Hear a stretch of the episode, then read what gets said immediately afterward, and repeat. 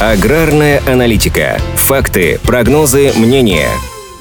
Аграриям разрешили брать землю в аренду без торгов. Госдума в третьем чтении приняла законопроект, упрощающий для фермеров аренду земель сельхозназначения. Теперь для этого не потребуется участие в торгах. Так парламентарии решили поддержать небольшие российские хозяйства, в том числе семейные, чтобы у них было больше шансов получить землю в аренду. В законопроекте речь идет о землях сельхозназначения, которые находятся в государственной или муниципальной собственности. Фермеру, который возьмет участок в аренду на таких условиях, нельзя будет передавать землю третьим третьим лицам, а также изменять ее целевое назначение. Также под запретом внесение участка в качестве вклада в уставный капитал общества либо паевого взноса в кооператив. Иными словами, арендуемую землю нужно использовать по назначению и не совершать с ней каких-либо иных операций и сделок. Срок аренды, согласно законопроекту, составит 5 лет. Впоследствии можно будет его продлить, либо выкупить землю, пользуясь приоритетным правом. Подобным нововведением правительство хочет поддержать малые формы хозяйствования, чтобы упростить им возможность заниматься фермерством фермерской деятельностью. В перспективе эта мера должна положительно сказаться на объемах и качестве собранного урожая, а заодно помочь продвинуться в вопросе освоения неиспользуемых сельхозземель. Законопроект нужный и действительно может облегчить фермерам получение земли в аренду, считает глава КФХ из Волгоградской области Алексей Веремеев. Но у меня есть сомнения относительно того, как это будет работать на практике, особенно с точки зрения оформления документации. Конец цитаты. Специалисты считают, что оценить реальную эффективность нового механизма предоставления отдавания аграриям в аренду сельхозземель получится не ранее следующего лета. Планируется, что закон вступит в силу с января 2023 года. Эксперты высоко оценивают предпосылки для успеха этой инициативы, но подчеркивают, что многое будет зависеть от ее реализации в регионах.